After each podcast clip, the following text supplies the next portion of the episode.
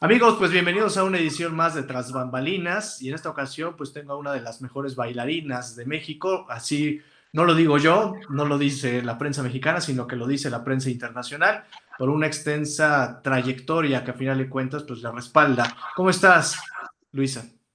Hola, muy bien, gracias. Muy bien, pues ella es Luisa Díaz y platícanos un poquito de tu currículum para que la gente te, te conozca. Bueno, pues yo soy Luisa Díaz, soy bailarina profesional de ballet Inicié mis estudios en la Escuela Nacional de Danza Clásica y Contemporánea y eh, a la edad de ocho años tuve la fortuna de irme a vivir a Nueva York, en donde fui aceptada en el School of American Ballet. Y em, eso fue en septiembre y en noviembre estaban haciendo las audiciones para el Cascanueces con el, en el Lincoln Center, con el Music Ballet. Y ahí tuve la dicha de ser escogida para interpretar el papel estelar que, es el de Clara. Clarita. Ajá, entonces era la, ahora sí que la mexicana este, emprendiendo en Estados Unidos. Y bueno, pues fueron una serie de 40 funciones en Lincoln Center con el papel estelar.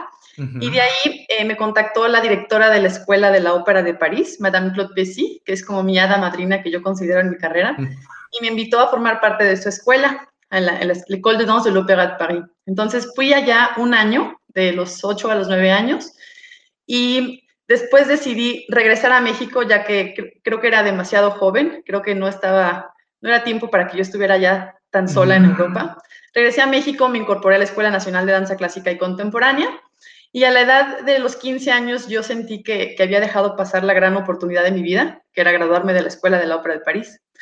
Entonces me participé en muchos concursos, siempre ganaba medalla de oro, menciones honoríficas, entonces me sentía un poco, no estagnada, pero sí como que yo podía dar mucho más. Entonces volví a contactar a la directora, eh, me dijo que era algo inaudito que alguien, que alguien hubiera, no hubiera regresado a la escuela, ¿no? De la Ópera de París, o sea, cómo había rechazado yo esa, esa oportunidad. Y me dijo que tenía que presentar diferentes concursos, diferentes exámenes para ver si mis capacidades y técnicas y artísticas estaban aptas para, para ser readmitida. Y logré volver a entrar a la edad de 15 años y estuve segunda división y primera, que son los últimos dos años. Y en ese último año conocí al coreógrafo Maurice Béjart, quien también es, es, mi, es mi tutor, ¿no? Él, mi mentor, tutor, amigo, este, alguien que, que, admiraba mucho, que admiro mucho. Y él vino a montar una coreografía que se llama Les Sept Danses Grecques, siete danzas griegas. Entonces, eh, pues montó la coreografía y un día me llama la directora de la escuela de la Ópera de París, me dice, ¿qué planes tienes tú eh, una vez que te gradúes, ya faltan pocos meses, y yo pues contesté, voy a regresar a México, hay una compañía de danza, yo creo que tengo oportunidades. Dijo, es que Maurice Béjart se interesó en ti, ¿te gustaría ser parte de su compañía? yo me quedé sorprendida y dije, pero, y dije, hoy, pues nunca lo había pensado, me encantaría. Y me dijo, te invita a que tomes una clase de ballet con su compañía. Dije, ah, entonces tengo que viajar a Suiza porque él reside en Suiza. Me dijo, no, están en gira en el Palacio de Versalles. Entonces, Maurice Béjart mandó su, su, coche este, muy lujoso a recogerme al internado. Yo cogí mis zapatillas de punta como la cenicienta. Me peiné, cogí mis cosas, mis zapatillas de punta y, y bueno, me fui en este coche siguiendo toda todo París hasta llegar hasta el Palacio de Versalles. Literalmente las puertas del palacio se abrieron para que yo entrara con ese coche. Me recibió el asistente de Maurice Béjart y mi clase fue en el, en el Teatro de la Reina, con Maurice Béjart enfrente de mí, se colocó literal enfrente de mí eh, durante toda la clase.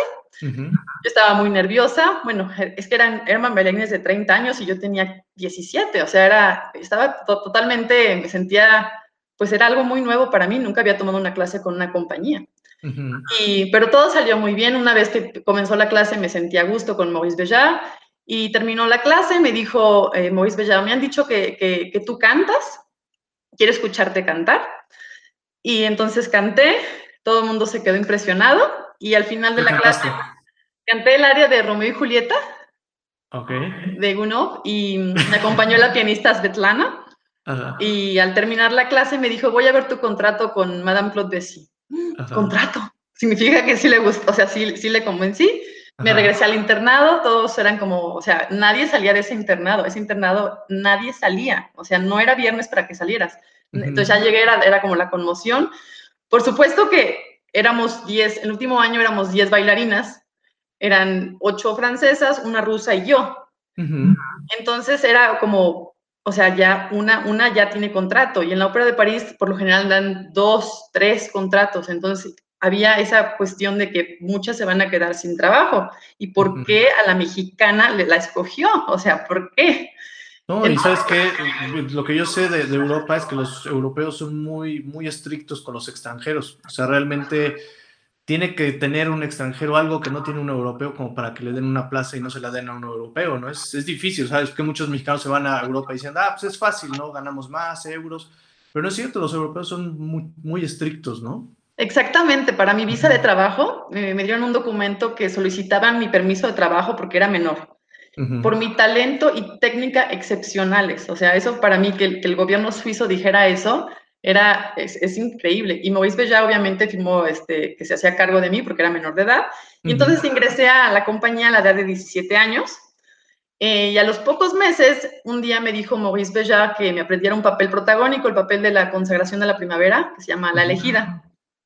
Yo dije, ay, sí, me lo voy a aprender. Claro que no me lo aprendí, fueron las vacaciones, regresamos y me dice, Luisa, a ver, enséñame la variación que te dije. Variación es un baile, un solo. Y bueno, pues cogí, fui a preguntar, a pedir un cassette para aprendérmelo y me lo aprendí en 10 minutos. Se la mostré. Dijo, muy bien, vamos a seguirla trabajando, varios detalles de estilo, de correcciones. Y ese fue mi primer protagónico que estrené en el Palacio de Congresos en París. Y digamos que fue como mi, como mi examen para ver si podía asumir papeles principales. Y a partir de ahí interpreté numerosos papeles principales como Julieta en Romeo y Julieta, Pamina de la flauta mágica, El Ángel Lulú, en fin, muchísimos papeles protagónicos. Y en esta compañía eh, viajamos mucho, hacíamos giras mundiales. Estábamos seis meses en Lausanne, que era, es donde la reside la compañía, hacíamos creaciones nuevas, trabajábamos con Maurice y luego nos íbamos de gira. Entonces, esta fue una, una experiencia increíble que me permitió conocer todo el mundo, bailar en, teatros eh, pues, espectaculares como el Bolshoi, el Marinsky, la Scala de Milán, el Teatro Real, la Ópera de París. Y estuve con él hasta el 2012. Maurice Béjart fallece en el 2007. Entonces fue un periodo em, de transición que no sabíamos bien qué iba a pasar con la compañía, porque esta compañía es una compañía de creador, o sea, es decir, nada más se presentan obras de Maurice Béjart. Mm. Pero a pesar de todo eso, continuó la compañía con sus pensiones, continuamos con giras y yo sentí que era momento de mi carrera de, ir hacia otra compañía y me invitaron al Bajori Ballet en Múnich, que es una compañía que no viajaba tanto, más establecida y en donde el repertorio es muy vasto. Bailan obras del repertorio clásico, como Valladera, Lago de los Cisnes, Cascanueces, y también obras más contemporáneas como la de, de de Cunningham, entonces, esta, esta compañía a mí me enriqueció como, como artista, ya que no solamente bailé Bellar, sino bailé también obras del repertorio y obras eh, contemporáneas. Entonces, estuve allá también como, como también interpretando papeles protagónicos y enseguida regresé a México, estuve una corta temporada en la Compañía Nacional de Danza y me vuelven a invitar para irme al West Australian Ballet para bailar eh, Step Text de William Forsythe. Entonces decidí volver a irme, ahora sí que me fui más lejos, yo quería regresar a México y me tocó irme en Europa, sino a Australia. Y estuve allá eh, aproximadamente nueve meses con este, con, interpretando este ballet, que es para una mujer y tres hombres, un ballet difícil. Y, y, pues nada, nunca había ido a Australia y eso era una curiosidad que yo tenía de conocer el, continente. y, y, ya actualmente ya regresé a México, eh, terminé mi maestría en creación literaria y literatura. Próximamente voy a tener mi examen de grado de la maestría en investigación de la danza y obviamente mi, tema fue sobre Maurice Béjart. Analicé una obra que se llama El Le Concours, concurso, sobre todas las innovaciones que él hizo, porque Maurice Béjart fue uno de los creadores más importantes del siglo XX y XXI, porque abrió la danza a todos los públicos. Es decir, sacó la danza de los teatros, la llevó a arenas, a plazas, que fuera accesible a todos, ajá, que fuera accesible a todos, que no fuera solamente para la élite, que mucha, muchas gentes, mucha gente en Europa le da como, se cohiben de ir al teatro porque piensan que es muy snob, muy elegante, muy... Y Maurice ya lo hizo como que más accesible en palacios de deportes, en arenas, y una danza mucho más accesible en términos de, de no solo es tutú y puntas, es como más, más normal, más actual integró muchos conjuntos de hombres, eso es algo, algo que antes no existía, siempre eran conjuntos de mujeres. Y en esta compañía que él formó éramos 10 bailarines y 20 hombres. Entonces eran, eran ahora sí que bailarines selectos, una japonesa, una china, una mexicana, escogía lo mejor de lo mejor. Y claro, al momento de hacer audiciones, rara vez hacían audiciones públicas, casi siempre era por invitación. Al momento de hacer audiciones públicas sí era, era muchísima gente que quería entrar. Entonces sí fue para mí un privilegio y por eso digo que Maurice Beja es mi tutor, mi mentor, y Madame Claude Bessy, que fue quien, la directora de la Ópera de París, es mi hada madrina. Gracias a ella logré, logré lo que he logrado. Y entonces, ahora estoy en México, eh, también soy licenciada en filosofía y licenciada en danza clásica. Estoy en México, he producido concursos de, de, ballet que se llama el PRI de Guadalajara Luisa Díaz, ya van dos ediciones. Teníamos en marzo el PRI de Tijuana Luisa Díaz, pero por razones obvias del COVID se, pues, se tuvo que posponer. Eh, me, me, encuentro impartiendo clases a grupos privados y con esta contingencia pues empecé a lanzar mis grupos online y ya, ya tengo mi, mi, mi, escuela en línea que se llama Luisa Díaz Ballet and Dance Academy, que pienso algún día, no algún día, cuando termine todo esto la, la voy a llevar a, a, a, mi salón que tengo en el sur uh -huh. y ya emprender esto que, que sí, que ha, ha, funcionado muy bien, la gente ve los, el progreso, o sea, son, llevo, ya van para el tercer mes, se ve el progreso, la gente está muy contenta, los estudiantes, los bailarines, y es algo que a mí me apasiona. Entonces, eh, digamos que para mí esta contingencia fue un impulso hacia algo que yo tenía planeado hacer, no sabía cuándo, uh -huh. pero esto me empujó a, a, realizarlo antes. Qué curioso, hay mucha, mucha gente que me ha platicado que, que esta pandemia les ha, les ha empujado a hacer proyectos que ahí tenían como en el borrador y pues ha sido de escribir, dar clases, etcétera, pero son como de las cosas padres que, que nos ha dado la, la pandemia. Oye, ¿cuánto mides de estatura? 1,73. Pues ah, no sé, a, a, nivel europeo no está A nivel europeo, recuerdo que en la, en la, fila era de las bajitas, yo no era considerada ah. alta, era de las bajitas medianas. Ajá, porque pues ahorita que me dices, oye, pues es que cuando entré a bailar, este, gente de 30 años, este, bailarines profesionales, pues tuvieron que ver, haber visto definitivamente tu talento, ¿no? Porque pues, en estatura, pues no, no destacabas, digamos, al nivel de, de, ellos, ¿no? O sea, sino que realmente era talento, ¿no? Totalmente. Sí, yo creo que Maurice Béjart se, se, percató en los ensayos, en, uh -huh. en, las funciones, de que quizás yo tenía algo más que no tenían las demás. Y eso, bueno, uh -huh. pues eso lo ve el coreógrafo director y eso es muy importante, que le gustes al, al coreógrafo y al director. A mí decían que yo era la niña consentida de Maurice. Uh -huh. Puede ser, porque él, la niña, porque sí, yo tenía 17 y los demás eran mucho mayores que yo. Era raro que aceptara una niña tan joven. A esa edad, él tiene su escuela, Rudra, que los uh -huh. preparan para en poder entrar a la compañía. Y yo estaba más chica que las, que las niñas que estaban en la escuela. Entonces sí fue como algo, algo excepcional que viví. Oye, y si pudiéramos producir una película de ti, supongamos que soy un productor que estoy platicando contigo para llevar tu vida al cine, ¿cuál sería el momento más mágico que elegirías? O sea, haz de cuenta que vamos a empezar la película con un momento cumbre, ¿no? Y ya de ahí hacemos como un flashback, como hacen en las películas, ¿no? ¿Cuál sería ese momento más más importante que a lo mejor este, conoces en, en tu carrera. Digo, hay uno importante en ese casting, pero a lo mejor fue la función en tal este, foro que a lo mejor nunca imaginaste que ibas a estar. ¿Cuál sería ese, ese momento tan importante y tan mágico que dirías, sabes que aquí me encantaría que mi película empezara? Ay, muy buena pregunta. Pues hay dos momentos. Cuando tuve mi primer protagónico en la, con la compañía, que es el uh -huh. que te platiqué, el del Palacio de Congresos, que bailé la elegida de la consagración de la primavera, porque uh -huh. era el primer gran paso.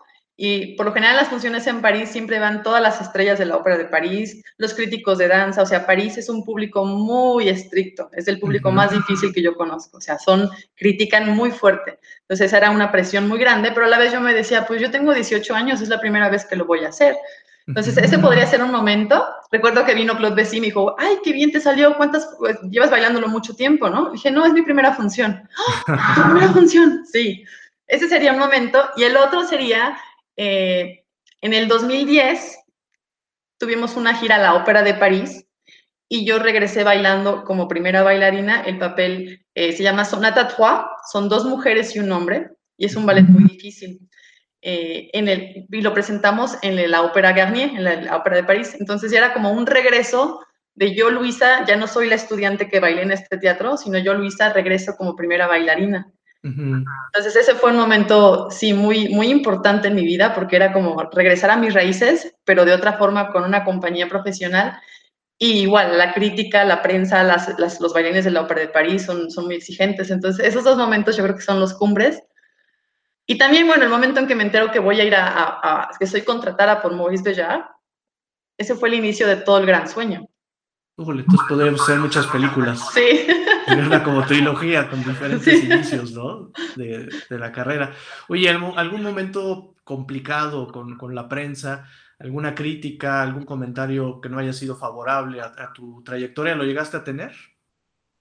No, fíjate que por lo general en, con Maurice ya ensayábamos muchas horas. Entonces, la, a la hora de la función todo estaba bajo control. El mínimo movimiento estaba perfecto. Eran demasiadas horas de ensayo, demasiados meses.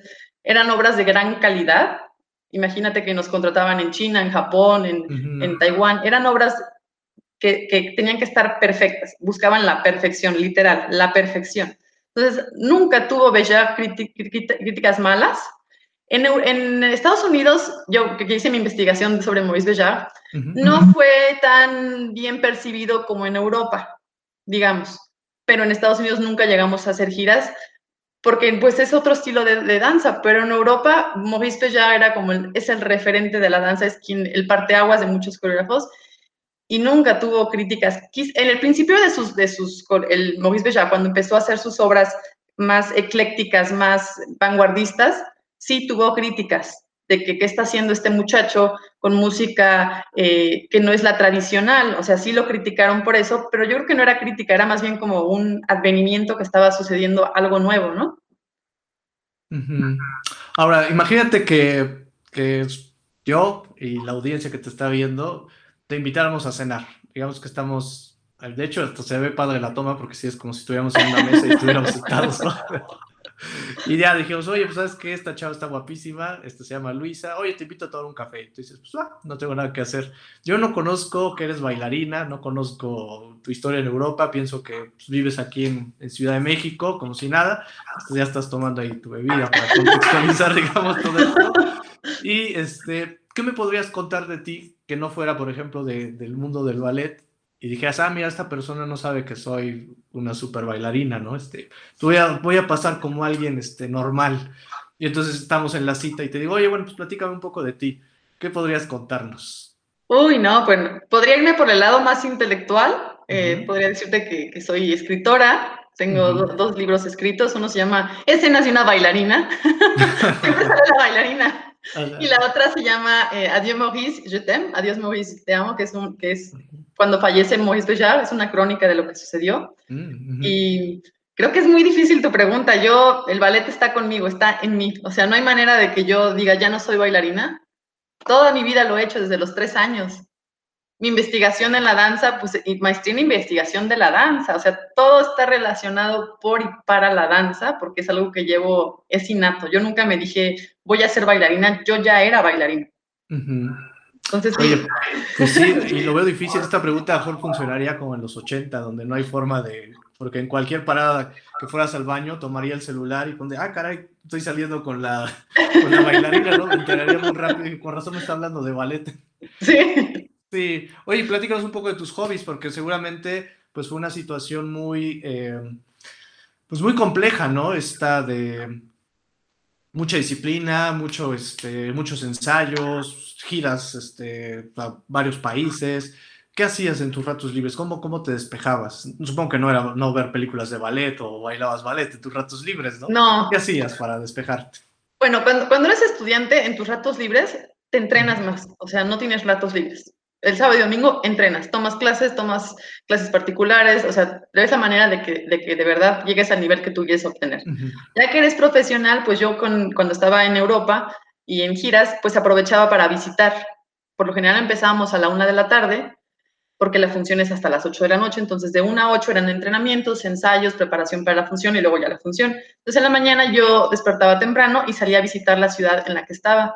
Entonces tuve la dicha de conocer 134 ciudades y de verdad caminar a través de ellas, visitar museos, este, monumentos importantes. Digamos que es un hobby, pero no lo veo más como hobby, sino más como cultura general que me encanta enriquecerme de, otras culturas. Em, me gusta nadar, me gusta andar en bicicleta. Eh, hobby, pero no es, no es hobby. Toco el piano también, estudié en el Conservatorio de París y en el Conservatorio de Lausanne en la UNAM, el piano. Entonces sí, me gusta, me gusta tocar el piano, me relaja, me enriquece y me gusta leer también. Pero digamos que ratos libres, libres no tengo tantos en, esto, en este momento de pandemia. Al principio sí tuve bastante tiempo libre y ya últimamente ya es, ahora sí que son todas las clases online que, he podido tener. Claro, en poco tiempo. Estás dando en Alemania, Japón, México, obviamente. ¿Qué otro país España? España también. Y Indonesia, Estados Unidos también. Indonesia ha sido una maravilla. Yo tenía que ir a ser curado de un concurso, el PRIX de Indonesia, y dar clases magistrales. Eso era en abril. Entonces ahí fue muy caótico, el productor me dijo, ¿quieres que cancelemos, que no vengas? Yo entiendo, le dije, no, no, yo voy, o sea, yo dije, ni modo, me arriesgo, voy. Y no, a la semana me dijo, ¿sabes qué? No, ya, ya cerraron teatros, ya no se va a hacer. Entonces después me dijo, oye, ¿cómo ves unas clases magistrales? Y claro que sí, yo las estoy dando, funcionan perfecto, o sea, claro que sí funcionan. Di dos, y de ahí tomaron, gente tomó la clase, y se corrió la voz, y me empezaron a escribir más, y le dije al productor, ¿sabes qué? Tú ayúdame a gestionarlo porque yo no tengo tiempo de eso. Tú me gestionas los horarios, ya sabes que 9 de la noche aquí son 9 de la mañana ya del día siguiente, pónmelas a partir de las 9. Y ya, ya ha sido un, un, éxito, Le, les encanta el estilo, mi estilo de clase, creo que porque es europeo, no sé, les, les encanta y, y, me han estado contactado, entonces sí, mis horarios son a veces hasta las once y media de la noche trabajando con, con Indonesia, en sábados o domingos inclusive.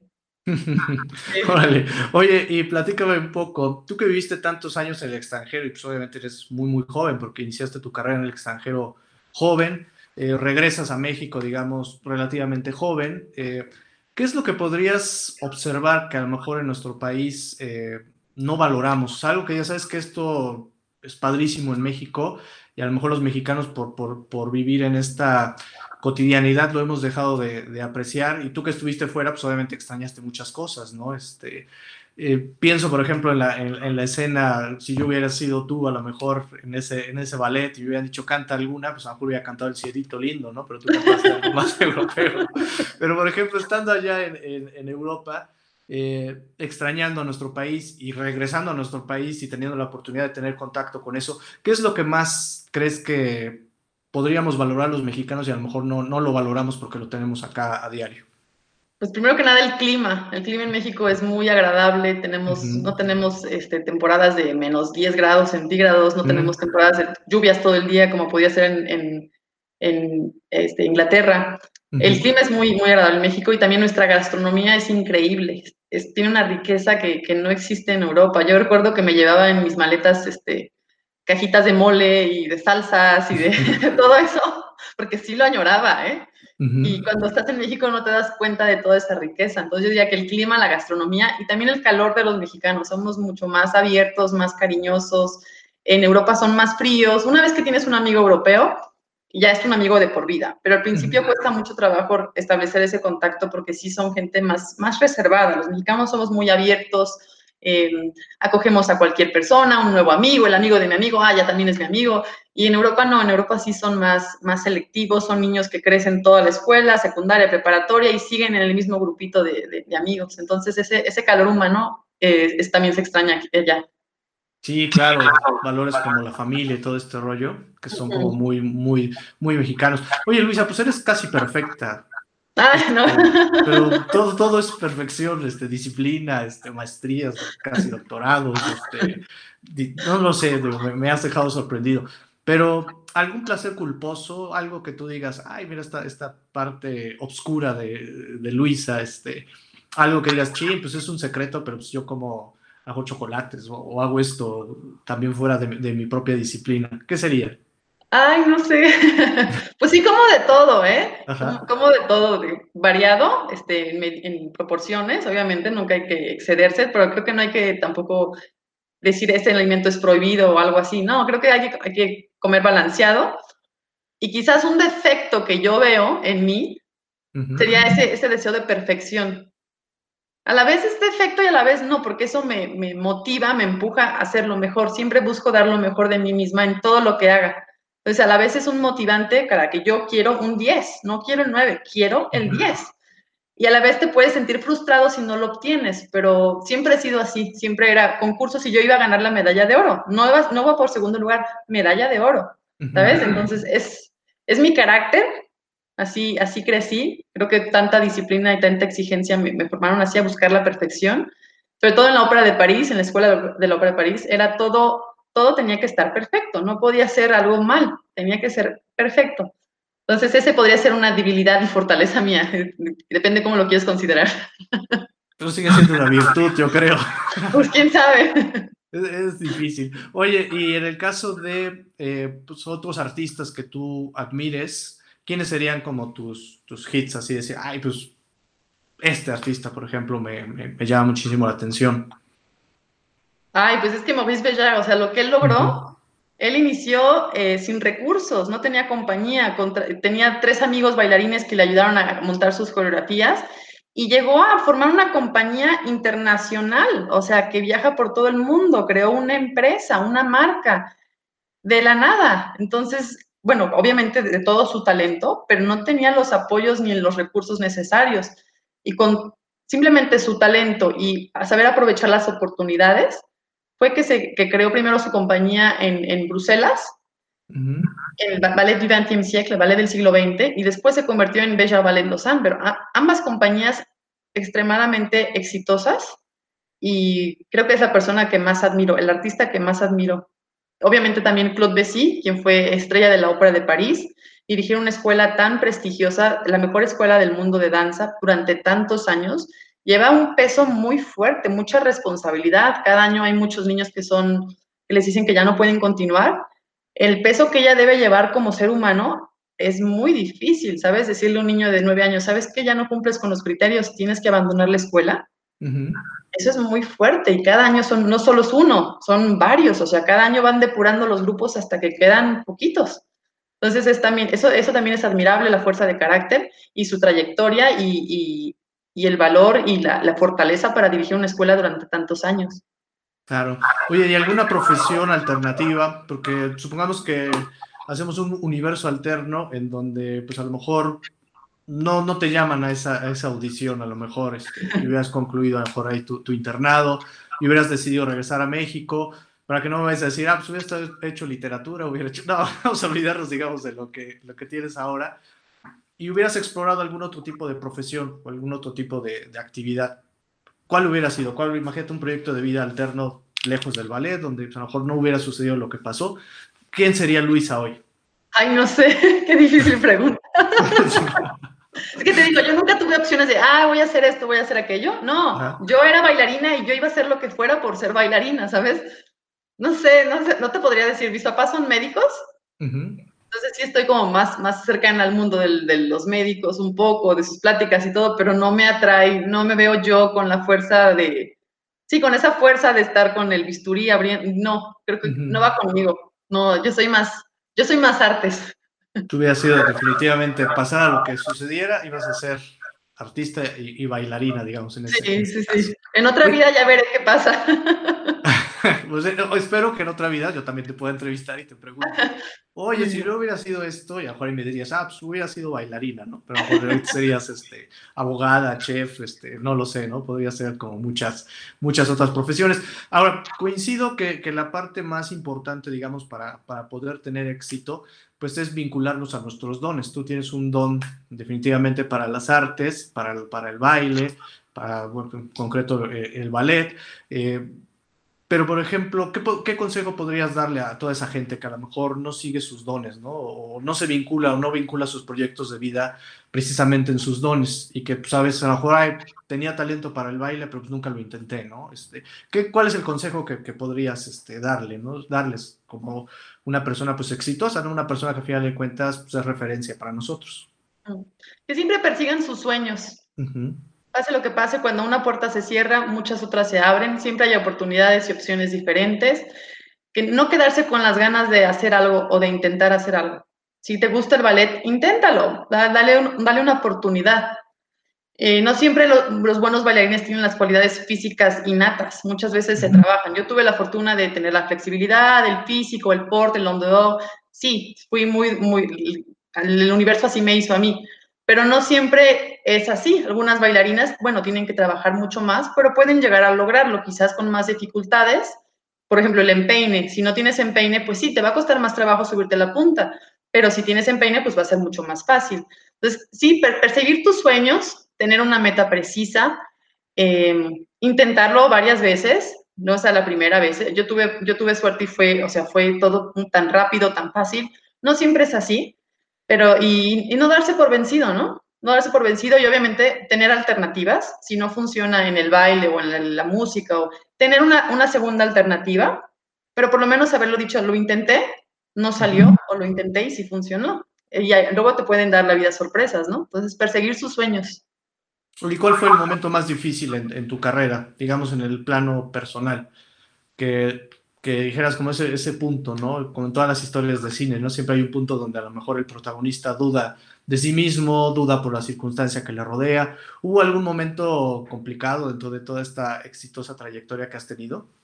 Sí, sí hubo un momento muy, muy triste, muy fuerte en mi vida. Yo venía de cambiar de Suiza a Alemania. Era, llegué en, agosto y en septiembre estaba eh, preparando para La Valladera. La Valladera es un ballet donde muy difícil, era mi primer gran clásico del repertorio.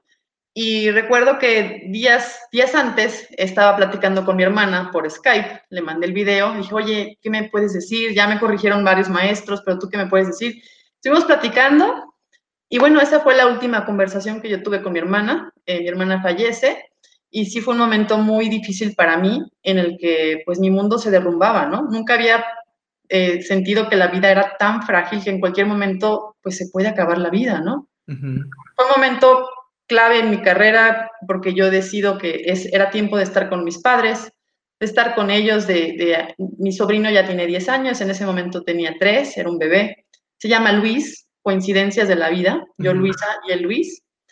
Y pues sí, fue un momento muy difícil, obviamente este, pedí unos días para regresar a México y tuve que regresar enseguida para bailar Será muy difícil ir al escenario con tanto dolor, tanta tristeza, que a la vez sí me sirvió para interpretar, pero no era yo. Sentía como que todo era un sueño y, era una pesadilla, ¿no? Entonces, ese fue el momento más difícil de mi vida. Creo que será por siempre el momento más difícil, porque uno no espera que, un hermano fallezca, que los abuelos fallezcan, ok, es parte de la vida, que tus padres fallezcan es parte de la vida, pero que un hermano joven no, no, era, no estaba en los planes, ¿no? Entonces, sí, todos tenemos momentos difíciles en nuestra vida, ojalá eso nunca hubiera ocurrido, pero pues sí, así está la vida, ¿no? Por eso hay que aprovechar cada segundo, cada día, disfrutarlo, ver que a lo mejor no hay mañana, nadie tiene la vida asegurada y disfrutar cada momento de nuestra vida. Claro, como, como comento, son momentos que también a veces nos, nos dejan también una gran enseñanza. ¿Qué te deja a ti, por ejemplo, como enseñanza? Porque pues, hay mucha gente que se queda hundida muchas veces en estas, en estas cuestiones dolorosas, ¿no? Eh, que puede ser la pérdida de algún familiar, la pérdida de un trabajo, y hay gente que se queda ahí como, como hundida, ¿no? Y hay otras que todas estas cosas las usan como, como una manera de, enseñanza y seguir en su vida. ¿Qué te deja, por ejemplo, a ti esta, esta, este pasaje en tu vida? Pues me deja más, ahora sí que me da, no más fuerza, pero sí digo, cómo me hubiera encantado. Mi hermana también era, era bailarina, licenciada en filosofía, con maestría en guionismo. Bailó también en Hong Kong, una bailarina reconocida internacionalmente, muy talentosa, Premio Nacional de la Juventud. Entonces éramos las dos hermanitas Díaz, o sea, las hermanitas Díaz. Y con todo esto digo, cómo me hubiera encantado que mi hermano hubiera estado conmigo haciéndolo juntas, ¿no? Como equipo. Lamentablemente no se pudo, pero yo sigo adelante y, y pues sí, no hay día que no piense en ella, siempre pienso en ella porque yo siempre bailé atrás de ella. Ella era mayor que yo, yo estaba en pañal con mi biberón atrás de ella brincando. Entonces fue gracias a ella que yo empecé a bailar. Ella siempre era mi referente de, pequeñas. Yo quiero bailar como mi hermana. Entonces sí fue un, motivante para mi vida. Y pues ahora, ahora pues sigo adelante por ella, por, por mi sobrino, que siga adelante y, pero sí quedará una herida muy profunda por, por, siempre, ¿no? Es perder un ser querido antes de tiempo. Claro. Oye, ¿y cómo eras como niña? ¿Cuál es tu, tu, recuerdo de antes de meterte en este mundo de adultos? Porque te mudas a un mundo de, de adultos siendo muy joven. ¿Cómo eras como niña? Era traviesa, ¿eh? Sí, era muy traviesa. Estaba en la escuela de danza y sí llamaban a veces a mis padres de travesuras que hacía. Y mi papá, ¿pero a poco hiciste eso? yo, ay, papá, pues no pasa nada, ¿no? o sea, sí, todavía, sí tenía mis, mis momentos de travesuras, pero a la hora de, de las funciones, creo que te responsabilizas mucho más, ¿no? Te das cuenta de, del peso que tienes de que vas a una función, la gente compró su boleto, tienes que hacerlo bien. O sea, aunque, tenga, aunque seas menor de edad, están esperando ver una función de calidad. Entonces te responsabilizas mucho en los horarios, en, las comidas, en los tiempos de ensayo, en las correcciones, la concentración, todo eso lo adquieres a muy temprana edad y es algo que te, que te lo da el ballet de manera natural. Tienes que llegar a tiempo, tienes que peinarte, tienes que... Es una disciplina que se, que se crea con, con los años, pero sí, yo tenía mis momentos de, de, de ociosidad, de, de, travesuras, pero no a la hora, a la hora de lo serio, no. Oye, ¿no sientes que, digo, obviamente es unas, unas, por otras, ¿no? Entras a un mundo adulto muy joven. ¿Hay algo como niña o como adolescente que te hubiera gustado vivir y que a lo mejor muchos amigos te lo cuentan? Ah, sí, es que yo hice, y tú ya no lo pudiste hacer porque porque estuviste en este mundo de, de, adultos, que obviamente pues es muy bueno, fue un proyecto de vida que te llevó a conocer el mundo y hacer muchas cosas que a lo mejor muchos adultos ni siquiera lo, lo, lo tenemos como una posibilidad, ¿no? O sea, por eso siempre digo, ah, es más por menos, ¿no? Pero sí hubo una cosquillita en tu vida de decir, ay, a lo mejor hubiera, este, o me hubiera gustado haber experimentado esto, y que no lo pude hacer obviamente por este proyecto de vida que elegiste y que pues, obviamente es bueno, es que a veces la pregunta pareciera que es como, ay, te lo perdiste, ¿no? El sufrimiento, porque no lo viste. No, o sea, pues, es un proyecto de vida fantástico el que tienes, ¿no? Pero esa cosquillita de haber dicho, bueno, si no, si no hubiera estado tan metida en el ballet, a mejor como niña o como adolescente, pudiera haber hecho esto. Pues pasar más navidades con mi familia juntos, los cumpleaños, las fiestas, yo nunca fui a fiestas, pues me fui a los 15 años, ahora sí que yo viví eso ya después ya de adulto, fiestas ya de adultos, pero no así de jóvenes, no me tocó ir a ninguna fiesta. Eh, sí, los cumpleaños, los fines de semana en familia, yo, y a mí no me tocó vivir eso. Pero como dices, son unas con otras y no me arrepiento, no me arrepiento. Eh, creo que fue una elección que, que afortunadamente resultó muy bien, o sea, me, tuve mucha suerte, como te decía, muchas veces hay muchos bailarines que terminan su, su, licenciatura, sus estudios y quedan desempleados. La competitividad en Europa está fuertísima, fuertísima. O sea, hay dos contratos en cada compañía o quizás uno y, y los demás bailarines se quedan pues desempleados. Entonces es, es, muy difícil la carrera de bailarín y tener la fortuna de tener un contrato directamente sin buscarlo y de ir de una compañía a otra, eso es algo, algo, algo excepcional, ¿no? Pero sí, quizás eso, que te digo, de las fiestas, las reuniones, los cumpleaños, eh, las navidades. Son algunos detallitos por ahí. Oye, ¿y cuál es el consejo que podrías darle, por ejemplo, a los mexicanos para poder triunfar en Europa? Hay muchos que van para allá, ¿no? Pero pues no, no pasa nada con ellos. ¿Cuál sería, en cualquier profesión, ¿no? Pues puede ser fútbol, el mismo arte, mm, alguna licenciatura. ¿Cuál sería el consejo? Tú que pudiste triunfar en Europa, ¿cuál sería el consejo que les podrías dar o nos podrías dar a nosotros también para que lo anoten. Este, ¿Cómo lo podemos hacer para triunfar en Europa? Pues saber aprovechar las oportunidades, ¿no? Cuando las oportunidades y, los, y el talento se, se, juntan, es ahí donde se crea eh, el éxito, ¿no? Oportunidad y talento. Muchas veces dejamos pasar oportunidades y después te dices, ¡Ah! esa era una oportunidad y la dejé ir. Entonces hay que saber elegir la oportunidad y dar lo mejor de ti mismo. No, y con las consecuencias de la misma oportunidad. En tu caso, pues fue estar en Europa, sacrificar un poco familia, meterte al ritmo de ellos, pensar como ellos, porque obviamente tienes que pensar también como, como europeo, con la misma filosofía. Y, y pues es, es, lo que tú hiciste, ¿no? Y muchos a lo mejor pues, tenemos ahí la, la, la cosquillita, pero lo, no, no, nos la creemos, ¿no? O, le damos más peso a otras cosas y dejamos pasar este, las oportunidades, ¿no? Así es, sí. Sí, es muy difícil llegar a Europa sin, sin trabajo, o sea, como decíamos, necesitas un tipo de visa especial, no te van a dar el trabajo a ti si hay otra persona europea que lo puede hacer, otra persona francesa o suiza o alemana que lo puede hacer, tienes que ser alguien excepcional para integrarte en su sociedad. Exacto. Oye, ¿cómo viene el futuro para ti? Platícanos, ya hablamos un poco del pasado, ya platicamos un poquito del presente. ¿Qué es Luisa en el futuro? ¿Cuáles son tus próximos proyectos a corto plazo y también qué se imagina Luisa a futuro? Pues a corto plazo terminar mi doctorado en educación. este, perfecta, la de Luisa. Abrí mi escuela de presencial de, en, en, salón de danza. Digo, sí tenía grupos, pero eran grupos reservados, privados, este, no estaba tan abierto al público. Entonces, este ya sería abierto a todos los mexicanos. Por lo general, mis alumnos son, son extranjeros. Esto, en estos grupos que estoy haciendo online son, son mexicanos de Yucatán, de Monterrey, Guadalajara, Tijuana. Eso a mí me, me da muchísimo gusto que, que, tanta gente por todos lados puedan tomar estas clases en línea conmigo, ¿no? Em, tengo la, la, idea de abrir una compañía de ballet. Sé que eso, eso, eso llevará tiempo, ya veremos pero seguir disfrutando de la vida de, mi familia, de mi sobrino, de mi danza, seguir produciendo mis concursos de ballet, fui de Guadalajara a Luisa Díaz, el de Tijuana, y, bueno, ir viendo, ¿no? Creo que la vida vas planeando, ahora sí que mes por mes, puedes tener ideas a futuro, pero así de, de, decir, yo en tres años voy a hacer esto, no, ve día con día porque vas construyendo para llegar a ese objetivo y quizás ese objetivo se cambie un poco, como en el proceso de investigación, vas cambiando tu pregunta porque se van cambiando las circunstancias, ¿no? Entonces, adaptándote y ser, real, ser realista, ¿no? ¿Cuáles son las condiciones, no? Yo tenía planeado ir a Londres, iba este, en este semestre, este semestre iba a ser fenomenal, fui a Londres en febrero, tenía que, tenía que regresar en abril, luego tenía que ir este verano, pues no, se cambiaron las circunstancias, a cambiar el plan de vida y hay que, hay que irse adaptando, ¿no? Oye, y ahora como, como última pregunta, Imagínate que ya pasan las décadas, ¿no? Ya, ya esta entrevista queda ahí como en, la historia, la primera de muchas, espero.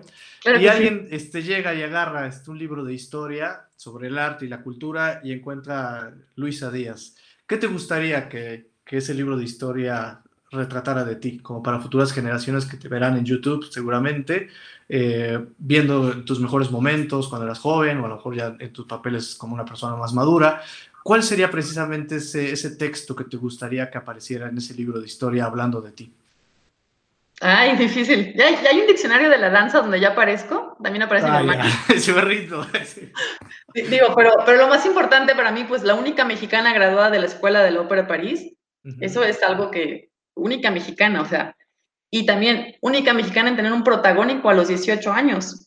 Si hay bailarines principales, sí, a la queda, a los 29, 30, a los 18, a los 18 es que a los 18 eres un, un niño casi, casi.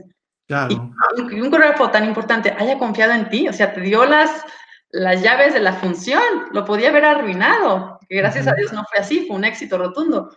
Pero eso fue algo que sí, bailó su primer protagónico a los 18 años en el Palacio de Congresos de París con Maurice Béjart.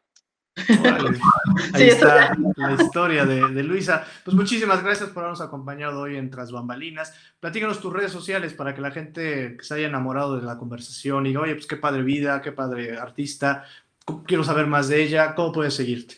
Sí, por arroba, en Instagram es arroba Luisita Díaz G o la de mi escuela de danza, arroba Luisa Díaz Ballet. Y pues no dejen de aprovechar la oportunidad, ahorita que está dando clases online, pues suscríbanse con ella para tener la experiencia, si son bailarines, pues tengan la experiencia de trabajar con ella. Eh, y pues obviamente es un proyecto muy personalizado y con las ganas pues de compartir qué es lo que a ella le caracteriza. Pues muchísimas gracias por habernos acompañado hoy. Muchas gracias a ti, Daniel.